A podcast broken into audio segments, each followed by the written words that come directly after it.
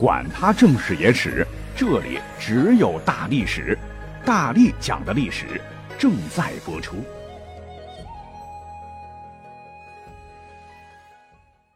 大家好，我是大力丸儿。我本人呢不算钢丝，但蛮喜欢郭奶奶的相声，尤其是她长篇的单口，什么《济公传》《丑娘娘》《大话刘罗锅》什么的。每每正式开讲前，她都会抑扬顿挫地整一段五言七言的定场诗。这内容、韵味、腔调，一下子就能深深地吸引住我的注意力。这最后一句留下半句，惊堂木再这么啪再说后半句，那气氛马上起来了哈！竖着耳朵就赶紧听。他的这个定场诗呢，林林总总，我统计一下，大概是十几条，合辙押韵，听着很顺耳啊，一般人就听着过去了。可是呢，我比较仔细啊，就细品，发现有这么两个问题。一个就是老郭的定场诗，绝大部分呢都是抄袭的，打引号的抄袭哈，以免粉丝打我。第二个部分呢，就是里面的很多文化典故、历史故事非常多，太值得一讲了。你就拿我最喜欢的一首来说吧，是说书唱戏劝人方，三条大路走中央，善恶到头终有报，人间正道是沧桑。这怎么听怎么顺，振聋发聩。其实历史上传统的曲艺、说书唱戏，后来的相声，大体上都是宣扬一种劝人向善的理念。比方说，历史课本介绍过的《窦娥冤》，这个故事讲述的一个弱小寡妇窦娥，在诬赖陷害昏官毒打下屈打成招，最后呢冤案判了死刑，就深刻揭露了当时官场的黑暗，很朴素的规劝人要多做好事，善有善报，恶有恶报。再如我很喜欢的这个丑娘娘。这个原型呢，就是春秋时著名的丑女钟无艳。长篇相声里边呢，她本是个仙女下凡，结果投错了胎，成了一个夜叉，投胎到了钟离家。从小这女孩就比别人力气大，非常好斗，好打抱不平，假小子般闯下不少祸。虽说呢样貌极丑，啊，一般男人还看不上，立志要嫁与王侯。巧了，当时的齐宣王因没有正宫国母而闷闷不乐。齐国大丞相晏婴精通卦术，说到山中桑林内正能找到正宫国母。哎，结果呢，在山中正好碰到了喜欢吃桑葚的钟离姑娘。那经过多次的交涉，齐宣王最终啊，还是娶了钟离姑娘为正宫国母。这位姑娘陈述齐国危难，迫使齐王改过自新，罢女乐，是退单于，禁直言，选兵马，买府库，齐国是得以大安。是宣扬了万不可以貌取人，品德和智慧才是最重要的。到现在都有借鉴意义。而且呢，以前的那些所谓的艺人啊，德艺双馨者可称先生，可不光是逗大家开心的啊，像现在的一些明星一样，插科打诨、讲个段子、偷税漏税，然后卖假酒、割韭菜、进宫消遣。老先生们还有扬善贬恶、教育百姓的崇高责任。故而也把台上给大家伙卖力表演换作高台教化，教育的教，春风化人的化，这便是首句说书唱戏劝人方的意思。而郭先生又道：“三条大路走中央。”这里边的“三”其实是虚数，意思是人生道路曲曲折折千万条，但怎么走都得走正道。而善恶到头终有报，不必多言了，只争来早与来迟都是劝善之言。哎，最后一句是重点，“人间正道是沧桑，朗朗上口，气势磅礴。”其实借用的呢，这个年头不远哈，是一九四九年解放战争，百万雄师过大江，直捣蒋家王朝南京城时，毛主席所作的七律一首的名句：“宜将胜勇追穷寇，不可沽名学霸王。天若有情天亦老，人间正道是沧桑。”诗人是以当年西楚霸王项羽失败的典故为教训，告诫不能像项羽那样放松警惕，要善始善终。而最为豪情的结尾“天若有情天亦老，人间正道是沧桑”，也是引用唐代大诗人李贺当年的“天亦有情天亦老”的诗句，是推陈出新，来表明新事物必将战胜旧事物的历史唯物主义观点。至此，咱们就把第一首定场诗讲完了。而下面要介绍的这一首定场诗啊，我也非常的喜欢，很有历史沧海桑田、斗转星移之感。这便是道德三皇五帝，功名夏后商周，英雄武伯闹春秋，秦汉兴亡过手。青史几行名姓，北邙无数荒丘。前人田地，后人收。啪！惊堂木一打，说甚龙争虎斗？其实呢，这是一首郭德纲一辈子也写不出来的古词。发扬光大的呢，靠的是一本书，我们都很熟悉，叫《东周列国志》啊，因为这是这本书的开头。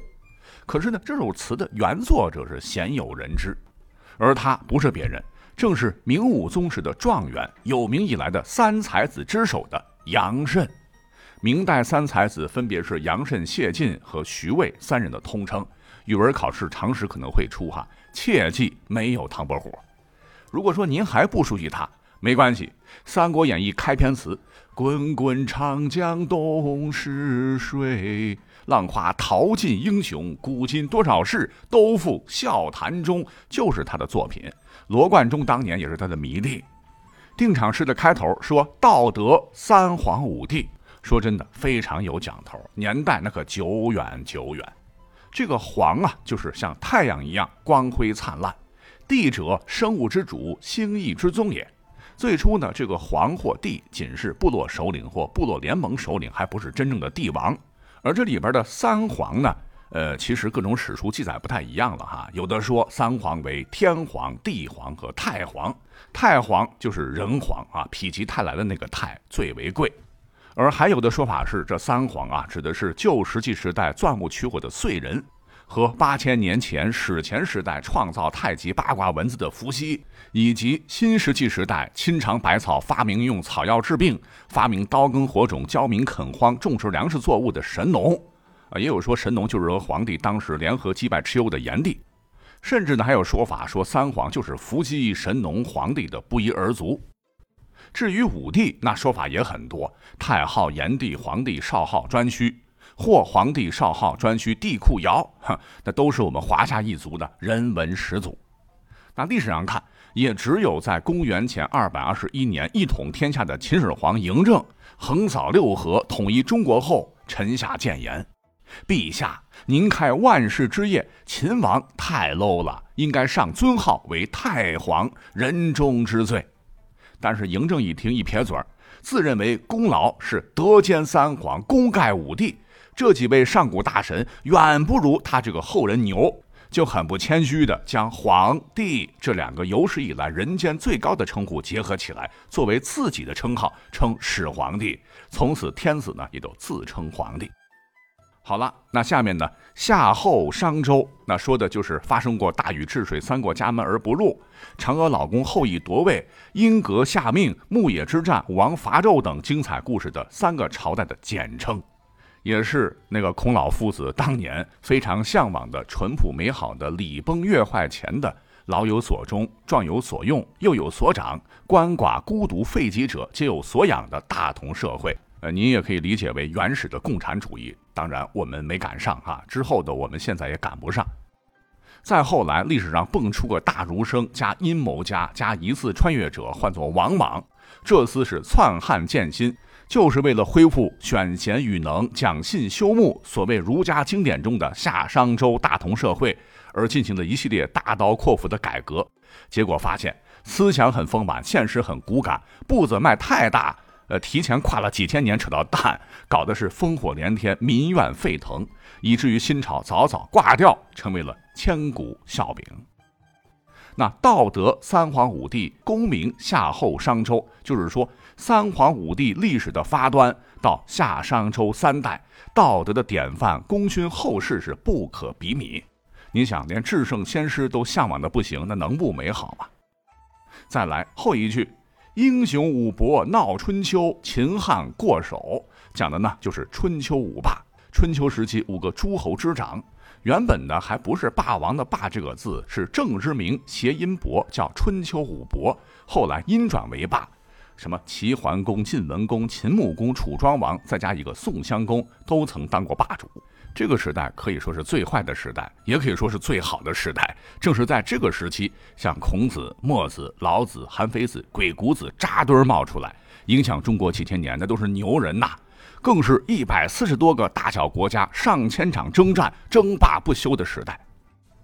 那到后来，秦汉更不用说了，辉煌的历史震烁古今，但最为精彩的时代，都转眼成为了空棘过手。而这句定场诗的后两句：“青史几行名姓，北邙无数荒丘。”数千年来，多少英雄风流人物在世时搅动大潮，建立后人难以企及的功勋，被永载史册。但也不过是史书上的几行字儿而已，剩下的也只是郊外荒凉的坟冢，都化为了黄土一抔。最后一句连上一句“前人田地，后人收，说甚龙争虎斗”，使作者发出感慨：“夫百代之过客，岁月沧桑，时光荏苒，一切皆过眼云烟，还什么龙争虎斗啊？”是意味深长，告诉大家，古今多少事，都付笑谈中。这就是历史的真相。那这首定场诗啊，也是我最为熟悉的。听评书单田芳、袁阔成先生的，好像都用过哈。那下面呢，还有一首压轴的，不知道您听过没？大将生来胆气豪，腰横秋水雁翎刀。风吹驼骨山河动，电闪惊旗日月高。天上麒麟原有种，雪中蝼蚁岂能逃？太平待诏归来日，真与先生解战袍啊！那听的就是豪气冲云霄。就算您不知其意，也晓得这里边的“朕”肯定并非郭德纲了，而是指的皇帝。但这位皇帝乃是中国历史上最为独特的皇帝——明世宗朱厚熜。没错，就是那位风评不怎么好的嘉靖皇帝。他为什么风评差呢？首当其冲就是好色。当上皇帝之后，广纳各地美女。仅记录在册的妃子呢，就有七十六个，没名分的女子数不胜数。但他喜怒无常，被他活活折磨致死的后妃就达五十一个，还包括三任大明皇后。啊，可能是吃丹药、重金属、慢性中毒导致喜怒无常吧。而就在他主政期间，当时的南疆藩属国安南屡次三番的叛乱，明军数次平叛，是损兵折将，贻笑蛮方。嘉靖非常的生气啊，就觉得很没面子，遂命原来的大理寺丞毛伯温为兵部尚书，率军讨之。征前，这个荒诞的嘉靖皇帝一反常态，挥毫泼墨，书写了刚读过的送毛伯温诗一首，以壮其行。什么大将生来胆气豪，腰横秋水雁翎刀啊！太平待诏归来日，朕与先生解战袍。别说这诗啊，还真的有助军威。大明军队刚到安南国内，竟然吓破了胆。毛伯温兵不血刃地拿下了安南国，将安南国改名了安南都统使司，直接纳入了大明版图。